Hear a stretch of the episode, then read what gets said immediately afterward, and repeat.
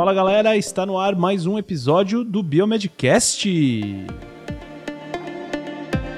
Sejam todos muito bem-vindos. Aqui quem está falando é Otávio, diretamente da cidade cheia de calor, Passos, Minas Gerais.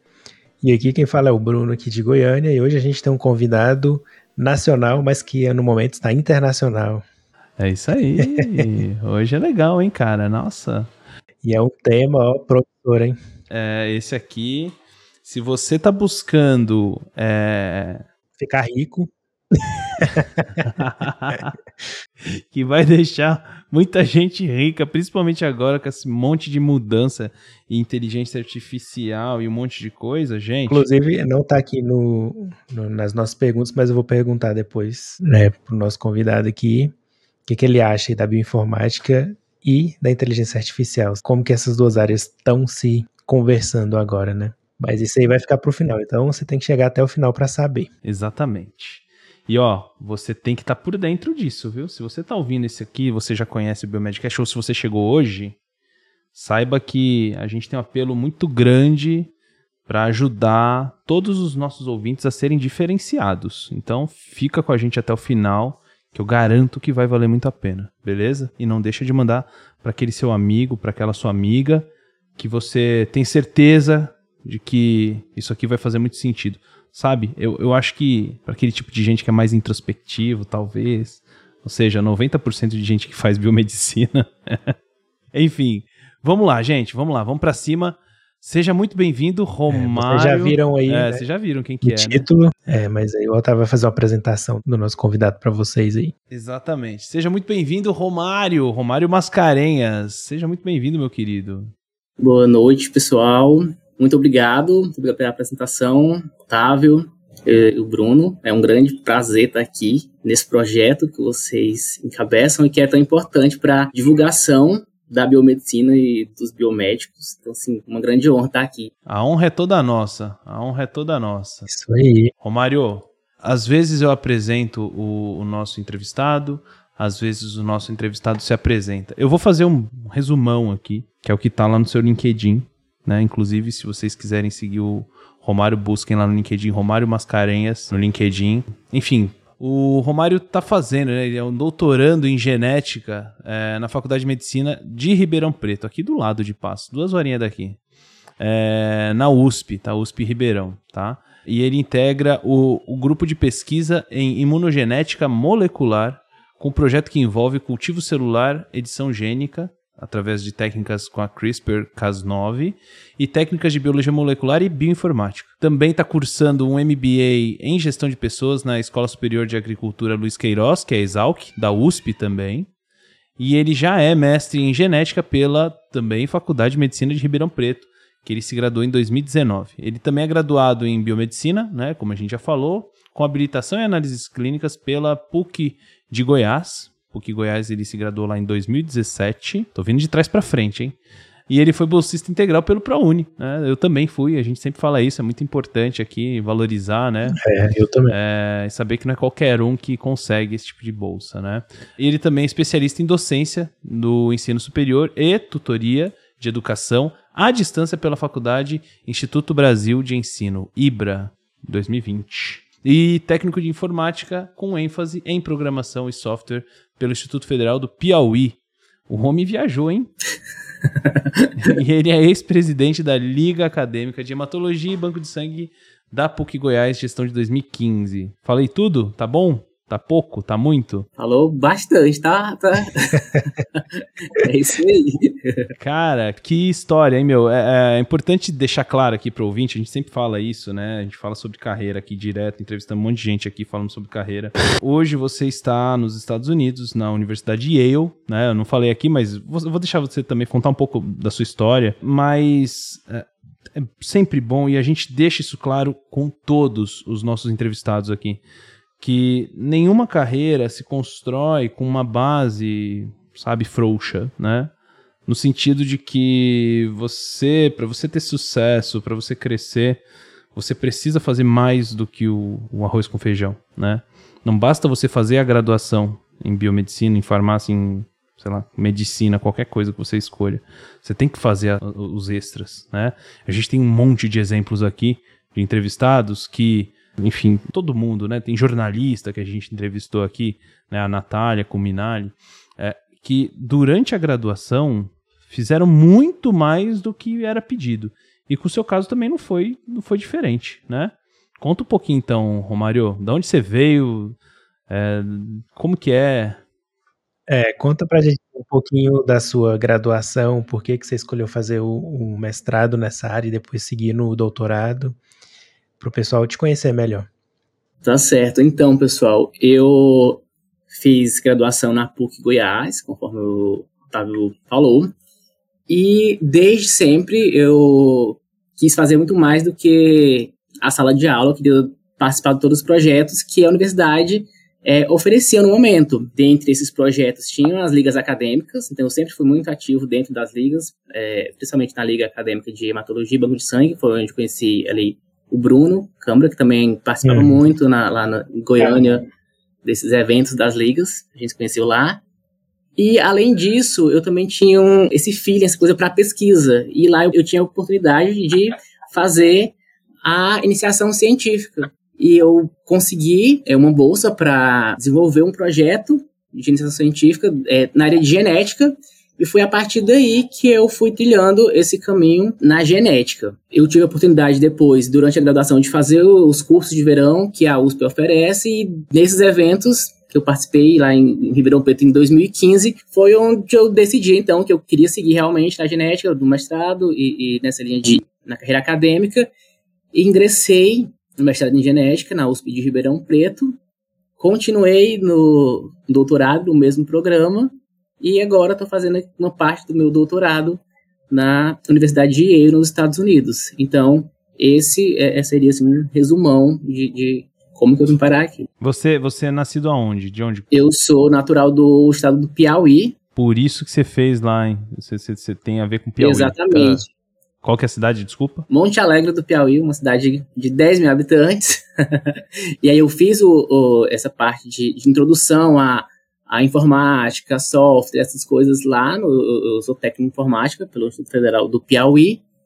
E a partir do, depois do, do desse curso técnico, eu segui para graduação em biomedicina. Assim, nesse momento, eu via como coisas totalmente separadas, a, a, a informática e a biomedicina, mas depois, lá no, no mestrado, tudo fez sentido. Aí o conhecimento que eu tinha lá do, do curso técnico foi essencial para eu conseguir entrar na bioinformática. E naquela época você já tinha estudado alguma coisa de, de programação, essas coisas? Já tinha alguma ideia de lógica de programação, essas coisas? Já sim, já. O, o, esse curso que eu fiz a, a, era, dava uma ênfase muito grande nessa parte de lógica de programação, é, banco de dados, é, linguagem de programação. Então, assim, eu adquiri toda essa base nesse início, antes mesmo de entrar na, na graduação. É, é legal que eu sempre falo isso, né? Tipo assim, às, às, vezes a gente vai fazendo as coisas e ali no momento não vê uma utilidade, né? Mas lá na frente, com certeza, a gente vai usar aquele conhecimento, né? E você foi para o mestrado ali na área de genética e lá você descobriu é, a bioinformática ou você já foi pensando em associar a genética à bioinformática? Como que foi esse encontro? Então, esse foi um encontro bem inusitado, na verdade, porque é, eu não fui com expectativa até então de trabalhar com bioinformática no meu projeto. Eu sabia que tinha em algum momento que eu iria ter que trabalhar com bioinformática, mas não era assim o, o, não iria ser o cerne do meu projeto, então eu comecei um, um projeto com célula, com camundongo, e por circunstância do destino eu tive que mudar de projeto e fui para um projeto que era essencialmente bioinformática.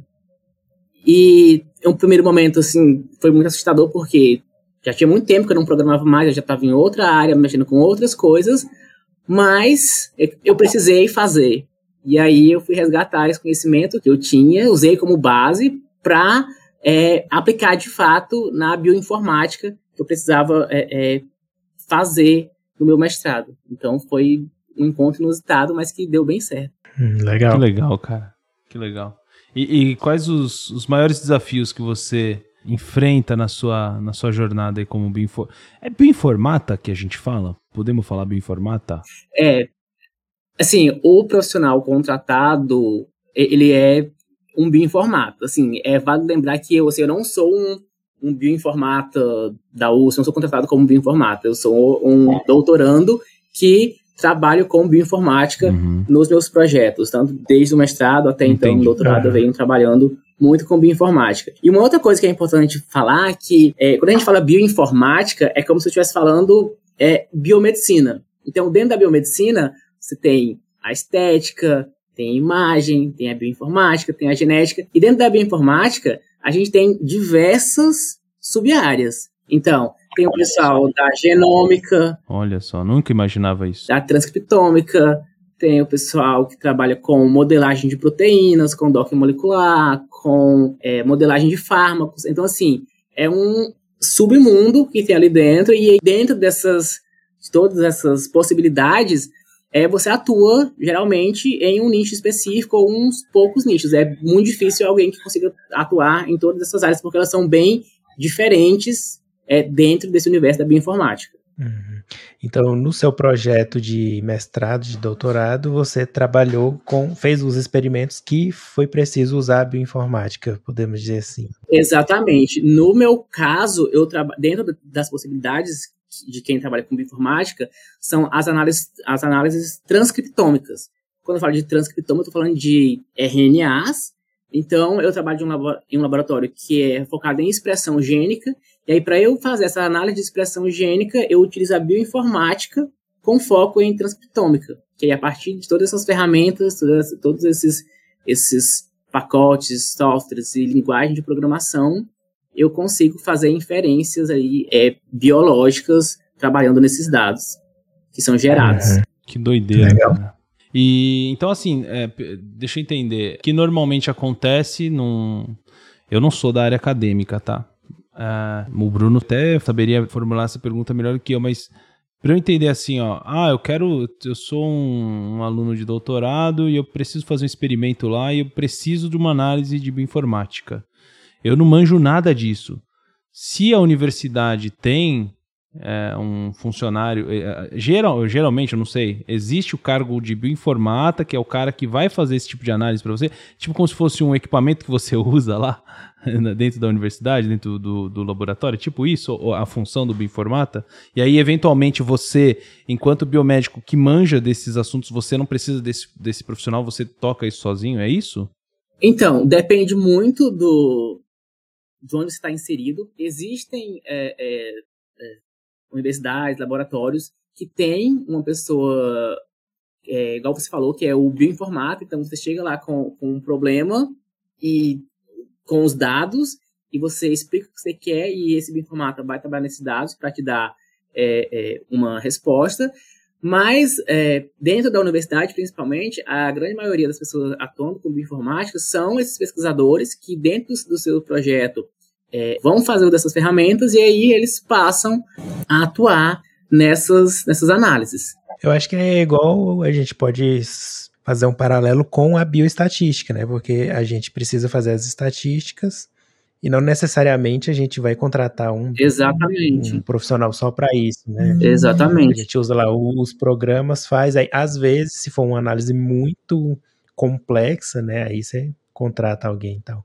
Eu vi que lá no Canadá, o, lá no meu laboratório que eu trabalhei, tinha um profissional só para essas análises de bioinformática, mas era contratado ali da pesquisadora, ele estava lá como pesquisador associado, se não me engano, mas não era do Instituto de Pesquisa, a, a, a, a PI lá, que contratou ele só para essas análises, porque precisava de alguém mais específico dessa área, né? Então acho que varia muito do local, né? É, mas assim, é, exatamente, é, é, acaba que é isso que acontece muito dentro de, desses grandes projetos que, o, que os PIs têm, é, eles contratam ali pessoas que vão trabalhar na bancada e acaba também dando ênfase a pessoa, principalmente agora, hoje em dia, né, a pessoas que trabalham com, com bioinformática, porque assim, a quantidade de dados que são gerados é, é, são, são enormes. E essa é uma das coisas que, que é muito falado entre as pessoas que trabalham com bioinformática, que, assim, que a quantidade de dados que são gerados é muito inferior à quantidade de pessoas que estão analisando esses dados. Assim, é uma área que realmente precisa de gente para analisar uh, esses dados. E, e, biomédicos são pessoas, é, eu considero, com um bom potencial para trabalhar na área, porque para trabalhar com, com bioinformática, principalmente, é necessário que você tenha um, um, um background, um conhecimento da parte biológica é, profunda, assim, que, que, realmente você consiga é, fazer daqueles dados, ali, daqueles números, é, é uma resposta a um problema biológico eu acho que o biomédico consegue fazer isso assim, com muita maestria. Legal. Seria assim, é, é, mais fácil um biomédico aprender a parte da informática do que uma pessoa da informática aprender a parte biomédica, digamos assim. Olha, eu acho que assim, que dos dois lados tem grandes desafios, viu? Eu acho que, que dos dois lados assim, é, é, tem desafios a serem superados do, das duas partes. Só um, um adendo aqui. Vocês dois citaram o termo PI, é, expliquem aí para o ouvinte que não sabe o que é isso, acho que é importante. Uh, bom, PI, é, que a gente está do inglês é Principal Investigator, que é o investigador principal de um laboratório, que é, são os orientadores, os chefes de, de laboratórios que a gente conhece aí nas universidades, é, faculdades do, do, Brasil. Então, nada mais é do que o seu orientador, pensando aí em um, em um projeto de pesquisa. Legal, show. Bom, e aí, já que você falou, né, que usa a bioinformática, conta pra gente um pouquinho, assim, como que você usa ela nos seus experimentos. Como que você obtém os dados, e aí, é, como que você processa os dados, e como que você chega na, naqueles insights ali de resultados, como que você tira leite de pedra, digamos assim, né? É, exatamente. É, uma das coisas que, que é válido ressaltar em, em, em bioinformática, quando você está atuando, é que, assim, existem laboratórios de bioinformática que por exemplo, geram os dados e depois analisam esses dados. Mas uma das premissas de você trabalhar com a bioinformática é que qualquer dado gerado, ele tem que ser público, porque qualquer pessoa, em qualquer lugar do mundo, tem que ter acesso e tem que conseguir analisar o seu dado. Então, existem pesquisadores que não geram nenhum dado no laboratório e que fazem as pesquisas é, somente é, analisando ou reanalisando esses dados que estão é, públicos.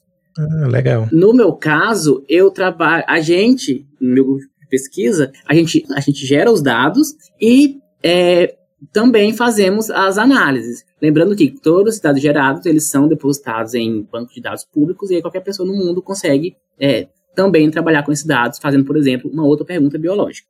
Mas aí, voltando para a pergunta, o que, que, eu faço na minha pesquisa? Basicamente, eu utilizo edição de genomas por CRISPR, que é também uma técnica bem, bem atual, bem interessante, e aí Usando essa técnica, eu consigo gerar é, modelos de células e camundongos que mimetizam uma doença autoimune e eu faço o sequenciamento do transcriptoma desses modelos, dessa célula e desse camundongo. E aí, quando eu falo de sequenciamento de transcriptoma, eu estou falando que eu estou sequenciando todos os RNAs que estão presentes nessa célula ou nesse camundongo na minha amostra. Hum, então é o RNA. E aí, é o RNA-seq, né? O famoso RNA-seq. Exatamente, o famoso RNA-seq. Não é famoso para mim, não, hein? então, o, o RNA-seq é o, o, sequenciamento de todo o do RNA total ali, de maneira global, do RNA total presente em uma amostra, e aí com base nesse dado, você consegue inferir o nível de expressão de um gene, se ele está mais expresso, se ele está menos expresso, é, por Show. exemplo, dentro de uma doença. Entendi perfeitamente. Então a gente faz esse, esse sequenciamento, né, manda para uma facility e recebe um documento como se fosse num pendrive, um arquivo Word gigante com letrinhas, letrinhas, letrinhas, letrinhas e números, muitos números, muitos números, arquivos assim gigantes, geralmente um, notebooks, computadores convencionais não são capazes de analisar esses dados, porque assim, são dados muito pesados, porque assim, a gente gera uma quantidade gigantesca de dados, e é a partir daí que a gente faz, então, o uso dessas ferramentas de bioinformática para transformar esses, é, esses números em dados biológicos, em gráficos, em, em tabelas, para, então, com base nesses, nesses dados, eu consigo falar, ó, dentro do meu, do meu modelo, eu estou vendo que esses RNAs, esses transcritos, eles estão mais expressos. Então, é, pensando aqui na doença, os pacientes com essa doença, apresentam esses níveis mais é, altos de expressão desse RNA. Então, aqui, pensando em terapia, a gente pode focar nesses biomarcadores. Então, seria mais ou menos esse um caminho que a gente traça para. É, é legal, porque lá no Canadá era justamente isso que a gente fazia, só que a gente não fazia com a CRISPR, a gente fazia com clonagem bacteriana, né, clonagem molecular normal, e aí a gente fazia, criava, a gente não, né, eu participei lá de um, de um projeto que criava o modelo celular que simulava a leucemia, que colocava no camundongo e depois extraía os dados, né? E aí, quando eu saí de lá, eles estavam nessa parte de análise do, da expressão é, gênica, né? E é basicamente isso, só porque era leucemia, né? No seu caso, é doença imunológica, né? É, eu trabalho com, com doenças autoimunes. Autoimunes, é. É interessante. O que legal, você consegue aplicar em várias coisas. Então, para traduzir para o cara que não está entendendo nada, chegou aqui agora, é, bioinformática basicamente a gente consegue definir então como uma técnica que você pega um, uma série de dados que são gerados através de só biologia molecular, técnicas de biologia molecular, tá? posso generalizar assim ou não? São gerados. Os dados. Eles são gerados através de diversas técnicas. É, a biologia molecular é muito presente, mas assim, é, são gerados mediante sequenciamento, pensando aqui pelo menos no, na transcriptoma. Especificamente em, sequência, em vários tipos de sequenciamento, seja sequenciamento de RNA, como é o seu caso, ou sequenciamento Exatamente. de DNA, de, sei lá. DNA, de proteínas. Proteína, entendi. Sequenciamento especificamente, não é, não é só técnica de biologia molecular, então. É, biologia molecular seria uma, uma área muito grande, a gente é mais específico só com sequenciamento. É, é são algumas técnicas. É. Legal. É, exatamente, assim, assim dentro do, desses termos, eu falei assim, tem uma outra parte de, de, da bioinformática que não necessariamente vai trabalhar com sequenciamento, vai, aí são outras ferramentas que são utilizadas para outras perguntas, assim, é um universo bem grande de, de atuação. Que demais. E agora me fala uma coisa, como que você consegue interpretar aqueles gráficos? Porque lá no Canadá lá eles geraram vários gráficos lá, uns de nuvem, uns de é muito complexo. Existe um guia que, que você olha assim, ah, esses aqui são os gráficos possíveis para determinado dado que você tem, ou você cria lá seus próprios gráficos e aí com base nisso você explica pro, pro leitor ali no artigo o que que aquilo significa, eu, eu achei muito complexo. Exatamente, assim, esses gráficos, a gente vai muito de acordo com, primeiro, com a sua pergunta biológica, você tem uma pergunta e aí você busca na literatura quais, qual é o melhor jeito de você é, obter essa resposta e de você apresentar essas respostas. Então, assim, existem diversos gráficos que, que podem ser feitos, mas aí é, é onde entra a questão realmente do conhecimento é, biológico. Pensando na resposta biológica que você quer mostrar no seu estudo, no dado que você está analisando, e quais são os melhores gráficos que a gente pode utilizar para representar esses dados. E aí que é, eu, eu falo na frente que é importante, então ali, o biomédico, o profissional, que ele realmente é, é, saiba a resposta que ele quer gerar, qual é a hipótese do trabalho que ele está que ele tá realizando. Legal. Entendi. Show de bola, cara. Então, é, cada gráfico vai te dizer alguma coisa, né? E realmente, assim, se você for buscar, dá uma googlada aí, ouvinte, entra aí, então, gráficos de bioinformática. Você vai, você vai entender o que, que a gente está falando. Né? São, são, são uns gráficos bem diferentão, né? É, é... São, são assim, você pode brincar muito. E uma coisa que a gente fala é, é, assim, quando está fazendo as análises é que é, gerar esses gráficos, em um certo momento, assim, se torna fácil. Então você consegue gerar e brincar e manipular muito. Mas assim, gerar o gráfico certo e que faça sentido para a sua hipótese, aí é que é o X da questão. Porque, assim, gerar imagem, no final das contas, não é tão difícil, mas gerar imagem ideal. Pois é. é e as pessoas têm que entender também, né? Exatamente. E, e, e, você precisa responder, né? o que você chama de pergunta biológica. Pergunta biológica nada mais é do que sua hipótese, né? Exatamente, é a hipótese do, da sua pesquisa, né? Show de bola, cara. E, e, vem cá, quais são algumas das, das aplicações mais promissoras que você enxerga aí para bioinformática na área da saúde e como que você vê a evolução dessa área nos próximos anos? O que, que você viu aí? O que, que você vê de, de mais promissor aí nesse, nos próximos anos aí que tem surgido hoje em dia? É, a bioinformática, essa, sim, sempre se falou como se na profissão do, do, do, futuro, assim, esse futuro, né, já, já chegou. As aplicações são as mais diversas. A gente já viu grandes feitos, como, por exemplo, a questão do sequenciamento do coronavírus em 48 horas, que a doutora Jaqueline Góes é, realizou. A análise desses resultados, elas são feitas por bioinformática. Então, pensando esses problemas emergentes, como, por exemplo, o caso de uma pandemia, que você precisa fazer um sequenciamento do genoma de um vírus e entender ali quais são as alterações, as mutações que nesse genoma a bioinformática te permite essas respostas rápidas. A gente viu um, um, um belo exemplo disso. Pensando também nessas, nessas questões da, das edições do genoma, a gente consegue confirmar essas modificações utilizando a bioinformática, o sequenciamento de genomas para diagnóstico molecular, principalmente de câncer, é uma coisa que tá, vem crescendo cada vez, cada vez mais. Vem muito se falando em questão de medicina personalizada dentro da oncologia, isso é algo que, que se fala muito, e uma maneira de você conseguir chegar em uma medicina personalizada é através dessas técnicas de sequenciamento que posteriormente você precisa dessas ferramentas de bioinformática para você conseguir analisar um genoma, um exoma de um, de um paciente e encontrar mutações, é, variantes, alterações que vão te dar ali alguma resposta dentro do que você está buscando. Então. Isso é uma infinidade, né? É uma infinidade de, de possibilidades é. e, e, de campos e só está crescendo cada vez, cada vez mais. É. Eu acho que hoje, na, por exemplo, na oncologia, né, está crescendo bastante o uso da biópsia líquida, né, que nada mais é, é que detecta ali, uma das técnicas é a detecção do, do DNA do tumor. Sim. E tem que fazer essas análises, né, de sequenciamento e precisa analisar isso com a bioinformática. Ex exatamente. Que... E, e, uma coisa que, que, é, que, é, importante ressaltar, que dentro da bioinformática, que muita gente pergunta assim, ah, eu preciso é, fazer uma graduação em ciência da computação, em engenharia de software, para trabalhar com bioinformática.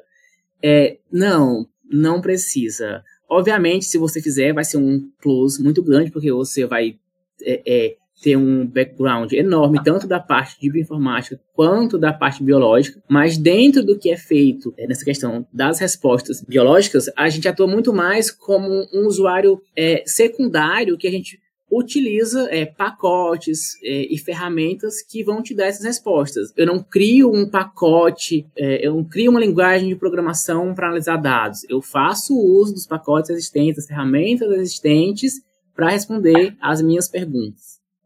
Pô, que legal, cara. E, e, então, assim, ó, só voltando um pouquinho na sua pergunta, na, na, na, na, sua fala anterior, você falou de medicina personalizada, né? A gente entrevistou lá na HSM, na época, o diretor médico da DASA, né? O Gustavo Campana.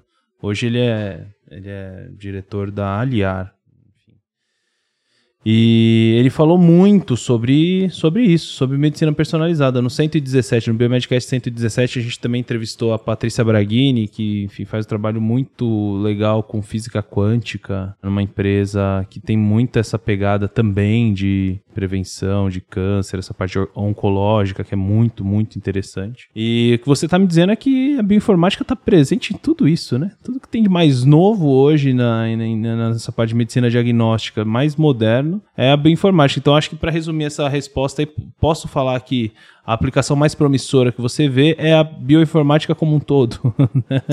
Exatamente. Dentro de todas as possibilidades de, de atuação, é, é... Tem dado, dá para ser analisado, né?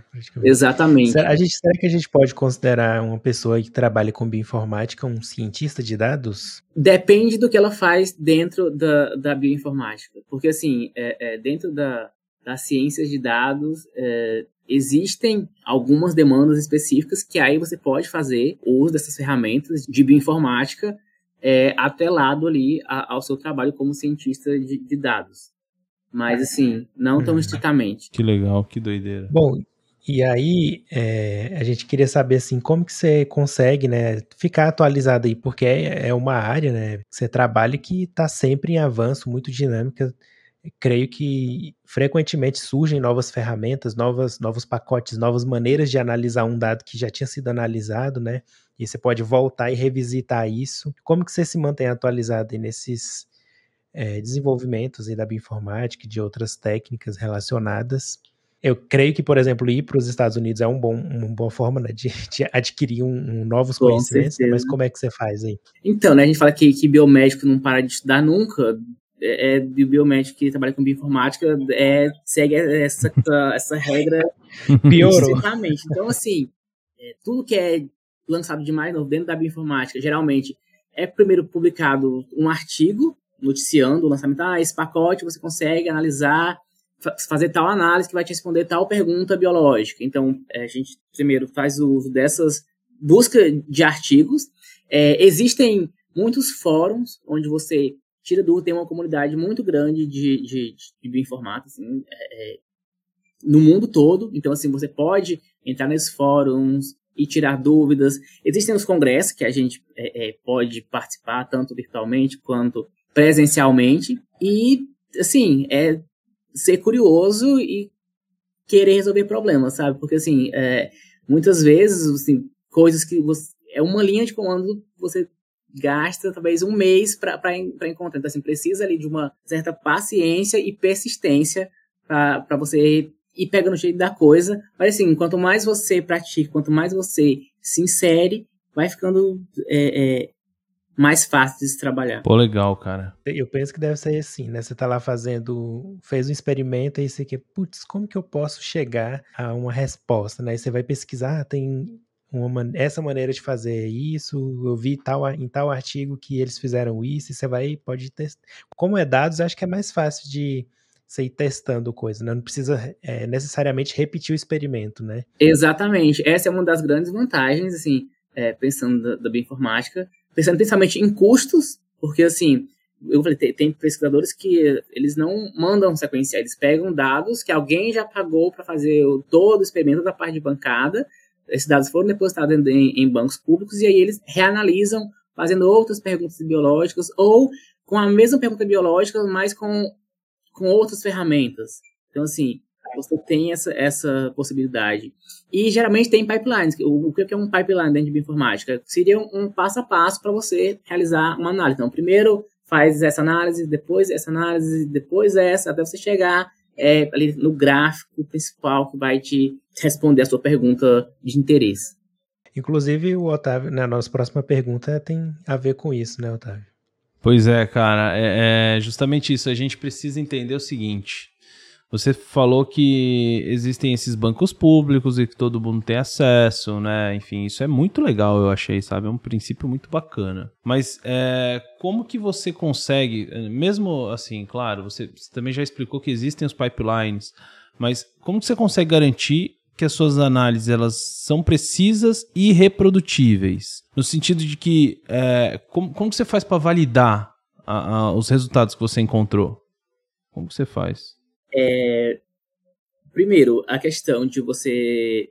Os, da, os bancos de dados públicos, eles são, acho que é, é a grande é, resposta à sua pergunta, porque uma vez que eles estão ali, que você é obrigado a depositar os seus dados, você precisa garantir que esses dados são confiáveis. Então, a gente segue esses pipelines que existem, que seriam como regras de, de boas práticas ou, ou padrões para você usar esses pipelines, dentro métricas que são aplicadas e que são uhum. pré-estabelecidas para você trabalhar com, com esses dados. É, existem repositórios que, é, além de eu depositar os meus dados brutos, eu também posso, e muita gente deposita, os códigos que eu utilizei para fazer todas as minhas análises, citando to todas as linhas, todos os, os programas, todos os pacotes, a ordem que, que foram utilizadas, e em muitos casos, depois que você tem a resposta para a sua pergunta biológica por bioinformática, a gente volta para a bancada para fazer a validação. Então, assim, ah, você disse que esse gene está super expresso na sua célula. Então a gente vai para a bancada, fazer experimento, fazer, por exemplo, um PCR para garantir que os, aquele gene que você falou que está com expressão aumentada na bioinformática, ele está de fato aumentado no seu modelo. Entendi. Então, assim, existe toda essa validação para garantir isso. Que show, cara. Eu fico pensando assim, porque na ciência, né, o, o cientista tem um ego muito grande, né? E geralmente você pensa, assim, nossa, meus dados, é precioso, né? É, é, muito difícil você pensar em que todo mundo vai ver tudo que você fez ali. É tudo open source, né, que a gente chama, então. É muito louco pensar isso. É, não, exatamente. Assim, e tem um caso muito interessante, acho que é um trabalho de 2020, que um cientista, ele, ele falou, ó, oh, eu, eu publiquei esse artigo aqui e eu estou fazendo uma nova teoria que era, era relacionado à inativação do cromossomo X e tudo que vocês viram até agora não é assim. É, olha que os meus dados estão falando que mudou a teoria sobre a, inativação do cromossomo X. Aí um grupo de, de, pesquisadores do Brasil, eles reanalisaram os dados e eles viram, detectaram várias falhas na análise desse grupo.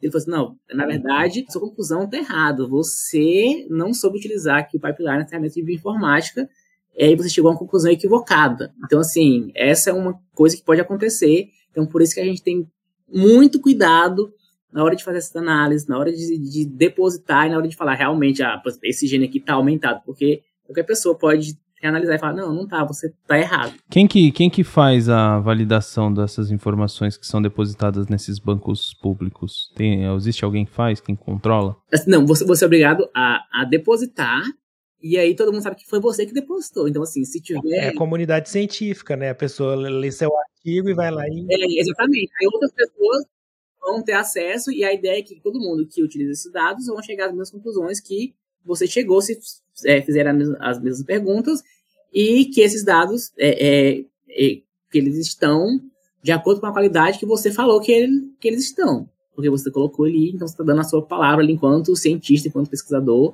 que está tudo ok. Entendi. Entendi. Nossa senhora, que doideira, cara. É engraçado esse negócio de, de open source, né? Que é. Tá na moda hoje com, com IA, né? Com inteligência artificial. Tá, isso aí é, tipo, é o cerne da bioinformática, né? Sim, com certeza. É, essa é uma das premissas, assim, que faz parte desse, desse mundo da bioinformática, principalmente dentro do que eu faço, análise de transcriptômica, também questão de que trabalha com genômica, isso, essa questão de disponibilizar ali os seus dados brutos para garantir é, a reprodutibilidade desses dados e também é uma boa maneira de, de você é, compartilhar conhecimento, compartilhar é, ciência, assim. Durante a pandemia, muita gente, por exemplo, que trabalha cientista, não conseguia ir para um laboratório, mas por meio das ferramentas de bioinformática, conseguia ainda assim trabalhar analisando dados, analisando dados, respondendo outras perguntas. Então, assim, uhum. Legal. É. E aí, como é que faz? Porque trabalhar assim com essas ferramentas, né, exige uma certa velocidade, eficiência ali, mas ao mesmo tempo você tem que ter um rigor e precisão, né, justamente por causa desse todo mundo tá de olho no que todo mundo tá fazendo, né? Então você pisar na bola e seu nome fica sujo, digamos assim. Como é que você faz aí entre velocidade e eficiência com rigor e precisão? Como que é? é como se fosse um controle de qualidade, né? Como é que você faz? Exatamente. Então, assim, por mais que a gente trabalhe com o computador e parece que assim as coisas vão ser mais rápidas, você precisa realmente ter essa calma e esse cuidado para realmente seguir esses pipelines, esses passo a passos da maneira correta. E assim, é, ao longo de todos os processos, principalmente dentro dos grupos de pesquisa, assim, cada resultado é muito discutido e rediscutido e você analisa e reanalisa. Então, assim, quando você coloca um gráfico em um artigo, você, ah, esse é o meu resultado, com certeza ele não foi o primeiro gráfico que você gerou. Então, assim, você fez, olhou de novo, refez, uhum. é, mudou os parâmetros. Então, assim, a gente está sempre certificando e, e, e garantindo que, é, que realmente a gente está fazendo um trabalho de qualidade, que os nossos dados são confiáveis. Então, assim, para isso precisa tempo, cuidado e muito estudo.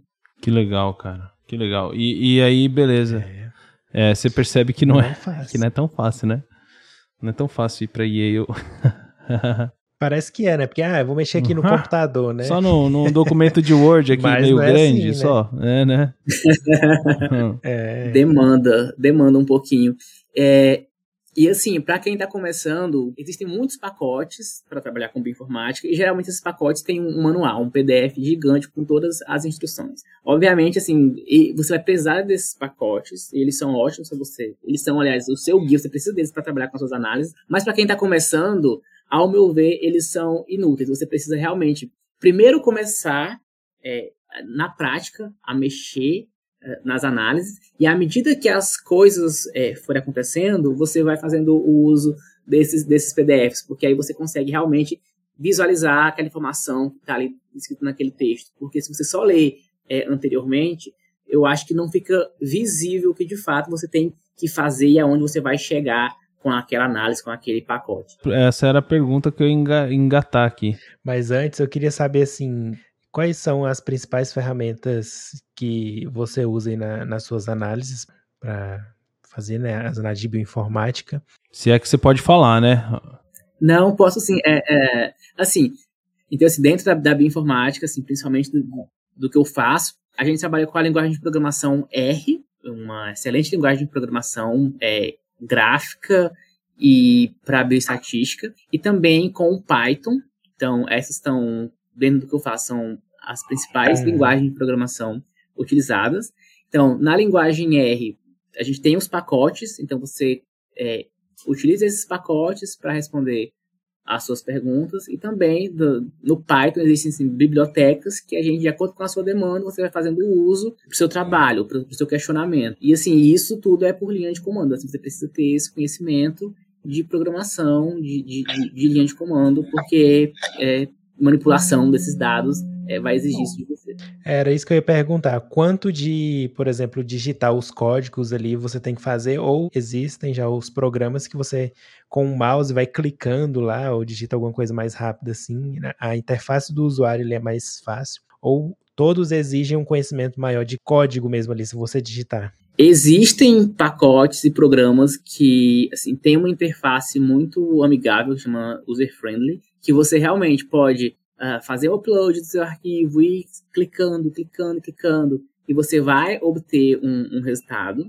Mas, em geral, a grande maioria dos bioinformáticos trabalham com linha de comando, principalmente porque, geralmente, nessas ferramentas mais user-friendly, elas são muito limitadas na questão da, da manipulação do dado que você está trabalhando. Então, acaba que eles te dão assim, é, opções muito limitadas. E por linha de comando, você consegue ir muito mais além, você consegue manipular os seus dados de mais formas, é, e aí você precisa desse conhecimento realmente de, de linhas de comando, de linguagem de programação, uhum. mas que é totalmente assim factível e possível. E quanto mais você vai fazendo, é, esse conhecimento vai ficando mais fácil. Legal.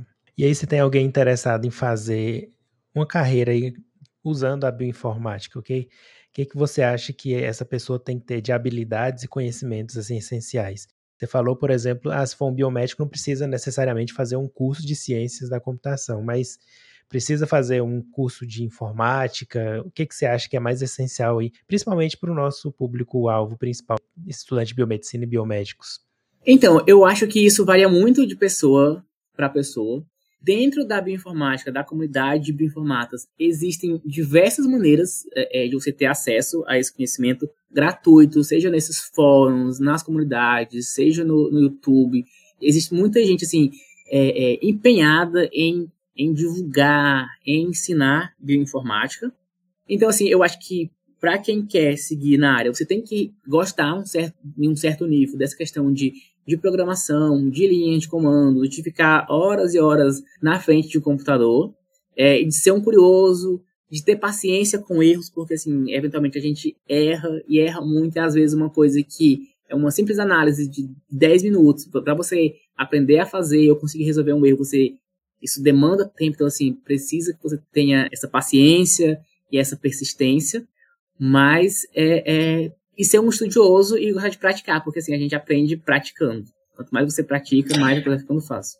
E no, no Brasil, qual que é o melhor caminho assim para iniciar? É fazendo indo para essa área mais acadêmica de iniciação científica, mestrado, doutorado? Tem empresa já, será que tem programas de, sei lá, estágio ou contratam? Como é que é? Você sabe? Posso adiantar uma coisa? Eu tentei só só uma coisa assim, é um tempo atrás, acho que 2015 mais ou menos, eu tentei uma vaga de acho que mestrado ou foi antes até na época da residência. É, tentei para fazer para bioinformática na Federal do Paraná, mas não consegui passar não, viu? Era prova? Tem prova, é, velho. E, e você tinha que manjar muito de lógica de programação, cara. Exatamente, assim, esse é um ponto, porque assim, pensando nessa carreira acadêmica escrito senso, Existem programas específicos de mestrado e doutorado em bioinformática. No meu caso, eu faço doutorado em genética, uhum. mas aí que eu dentro da minha pesquisa eu utilizo as ferramentas de bioinformática. Então também é um outro jeito de você se inserir na área, mas existem os programas específicos, existem especializações lato senso específicas para bioinformática também, e o mercado é, é amplo, tem assim diversas e, e diversas vagas.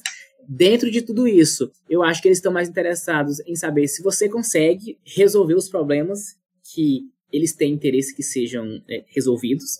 Em Ribeirão Preto mesmo, tem startups que são focadas em resolver problemas é, por bioinformática, então assim, estão sempre, sempre, sempre contratando é, bioinformatas, que tem, por exemplo, ah, um doutorado em bioinformática ou um doutorado em genética, mas que trabalhou com bioinformática, ou que não tem um doutorado, mas que sabe de bioinformática. Então, assim, varia muito dentro do cenário. Eu acho que eles estão mais é, é, preocupados em saber se você consegue responder as perguntas, trabalhar com esses dados, fazer as análises de fato. Que louco isso, meu. Que da hora. É um mundo totalmente à parte, né? A gente conversou com o Derek também, foi o episódio 120 e 127.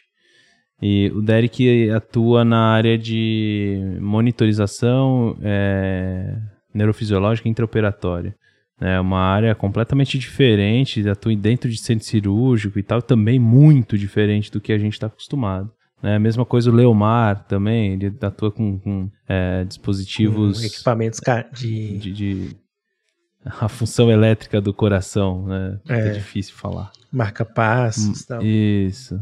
Cara, e, e, e, a gente vê a infinidade de, de opções que a gente tem, né, meu? É muito, muito legal isso. E agora tem um cara aqui que é tipo um programador mesmo, tá ligado? É. Você acha que as empresas de saúde no Brasil já estão, assim, atentas a essa bioinformática, estão inserindo isso dentro das empresas, ou você acha que no Brasil está bem atrasado em relação a isso? Na verdade, acho que está bem é, atualizado. Eu acho que o Brasil, pensando nesse mercado de, de bioinformática, está no páreo com o mundo. Tem muitas vagas dentro de, de hospitais, dentro de laboratórios. Tem empresas focadas especificamente nessas análises de bioinformática. Então, assim, eu acho que vem uma crescente e tende a crescer cada dia mais. Que doideira, cara. É. é, a gente vê o, o próprio é, diretor do Fleury que a gente entrevistou aqui, o Edgar, ele comentou muito sobre isso, né? Ele falou sobre essa questão da importância do Bem-Formata e tal.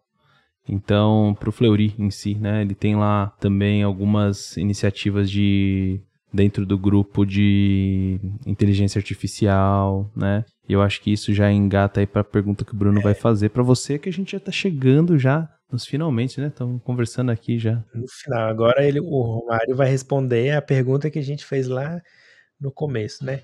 Como que fica aí a questão da inteligência artificial e aplicada na bioinformática? Porque são duas áreas que mexem com computação e informática, né? Eu acho que estão bem ligadas. O que, que você tem de novidade aí pra gente? Já usou o chat GPT? Você já usa? Já? Como que tá? Analisa esse dado para mim.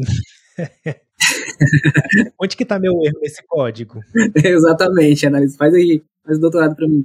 E, então, é, dentro da, da própria portaria do, do CFBM, né, que possibilita a nossa atuação como bioinformata, eles já, é, já trazem isso aí, a questão do uso da bioinformática também aliada à inteligência artificial. E eu acho que dentro dessas análises, a inteligência artificial ela vem assim como ela vem para agregar. Eu não acho que, pelo menos até o, o momento, que é suficiente para fazer a função de bioinformato, mas que vem vem para somar.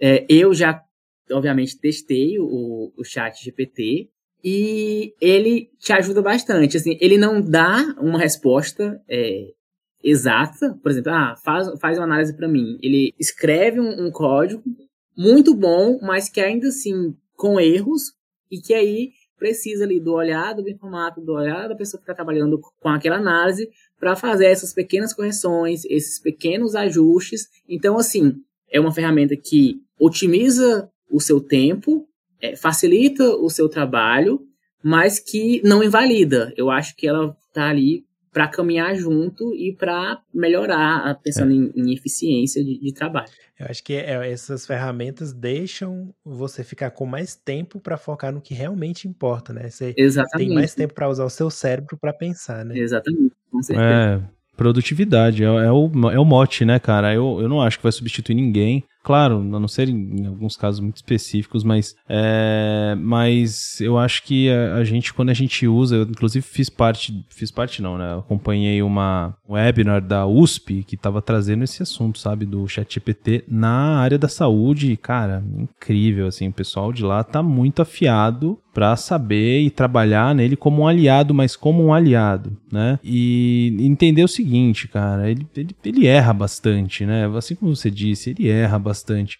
Assim, existem dois pontos, né? A gente vai. É, o bioinformata, trazendo aqui para o nosso assunto. Você precisa ser um cara que sabe fazer a pergunta bem, né? Isso é a primeira coisa. Eu, eu não sou bioinformata, né? Eu não sei fazer uma pergunta para o chat GPT, por mais que eu não seja da área, não sei nem, nem, nem entender qual, qual, parte do código ali que eu preciso copiar e colar nele para ele analisar. Então, você precisa ter sim um conhecimento para que você consiga usar a ferramenta de IA para te ajudar, né? Porque é muito disso, né? Ele, ele, ele é ótimo e tal, só que ele erra e ele, ele, ele acaba sendo melhor quando você é mais específico, né? Quando você consegue fazer uma pergunta bem específica, ele acaba sendo tendo um desempenho melhor. Mas é, você tem que saber fazer. É, e não é só o chat GPT, né? Esse é uma das ferramentas, um monte, né? É. Existe, existem várias outras. É, você já viu alguma a, ferramenta de inteligência artificial específica para bioinformática ultimamente aí, sei lá? Uh, específica, específica para bioinformática, é, não, assim, mas dentro da bioinformática o pessoal está utilizando muito o, o, chat GPT, eu acho que é, dentro de todas as áreas, dentro da, da bioinformática, é, vem sendo muito, muito utilizado, mas é, todo mundo chegando nessa mesma conclusão, que é uma excelente ferramenta, mas que ainda assim precisa ali do, do olhar apurado ali para captar esses pequenos erros, fazer essas alterações necessárias. E que assim, né, pensando nessas perguntas biológicas, cada pergunta é uma pergunta, então tem nuances ali que você precisa realmente do... Do, do cérebro, né? É. Do cérebro pra. Esses dias eu vi um, um, podcast que o cara falou assim, né? Que uma coisa que a inteligência artificial não tem é intuição. Né? Muitas vezes a gente, a gente vai pela nossa intuição, né? Pela nossa experiência de vida, e isso a inteligência artificial não tem, né? Então, não tem como ela substituir né, 100% o ser humano em muita coisa, né? Mas ajuda bastante a deixar ali o foco no que realmente importa, né? E perder menos tempo com outras coisas. Exatamente. Exato, cara. Que legal. Oh, que papo bacana, hein, meu? Cara, e eu, eu, eu acho que a gente vai ter que fazer um episódio, Bruno, só falando disso, sabe? Pra gente levantar essas discussões, porque é um negócio assim que quem tá entrando agora na faculdade, quem, na verdade para todo mundo, né? Mas, mas principalmente, eu acho que quem tá entrando na faculdade Exatamente. agora, cara, precisa estar tá muito ligado tem, nisso. Tem que estar tá muito ligado. Não tem lógico, não tem como. É, são muitas questões assim que são levantadas. E pensar que muita faculdade está ensinando aluno a a fazer exame manual ainda, sendo que é, a conversa tá lá em outro nível já, né? É, é cara, outro nível. Né? Difícil, mas isso aí é papo para um outro episódio. Aí. Romarião, pra gente finalizar, e eu prometo que é a última, eu já te libero aí. o pessoal tá quase expulsando ele do laboratório já lá. é.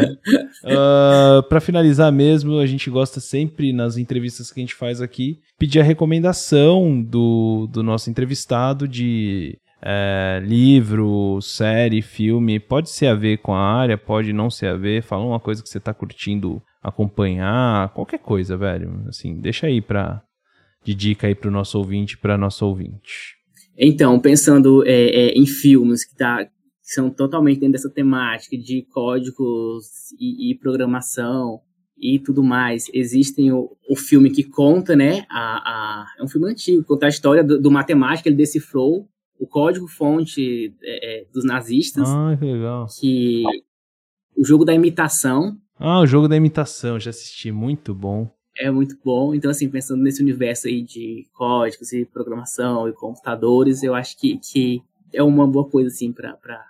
Vai, ser mais um, vai ser um momento de lazer, mas, assim, que ainda assim tem ali a. Um pouco dessa questão de investigação. Sim, sim. Lógica. Legal, legal. Eu assisti faz tempo, mas é com o. É com o ator que faz o. Doutor Estranho, não é? Eu esqueci o nome dele. Eu acho que é, não tenho certeza. Mas eu, eu já assisti esse filme, é muito bom. Não é tão antigo, não. A gente tava recomendando é, Gataca até no episódio anterior, aí, no, nos episódios anteriores. né? Ah, ele, é, ele, ele tem, tem 12 anos, assim, né? O que a gente recomendou era de 97, tinha 20. Ah, tá. 20 não, 20, é, 20 anos.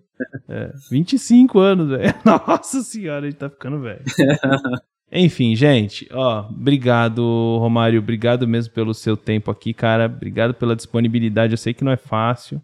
Você tá em outro país aí, cara, trabalhando pra caramba, sabe? Tem, tem um tempo aí na super universidade e, e de, dedicou uma hora e meia aí pra, pra gente ter essa conversa. Obrigado mesmo, viu? E queria, queria agradecer também a você, querido ouvinte, que ficou com a gente até agora aqui. E se você achou que esse episódio, esse assunto aqui pode fazer sentido para algum amigo, para, sei lá, para qualquer pessoa que você acha que tem tino para isso aqui, né? Que gosta muito de lógica de programação, tá na área da saúde ou o inverso, não deixa de mandar para ele ouvir isso aqui que eu tenho certeza que vai fazer muito sentido para ele.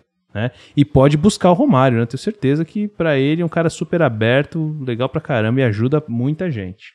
É. Qual é a rede social que você mais usa aí pro pessoal entrar e entrar em contato?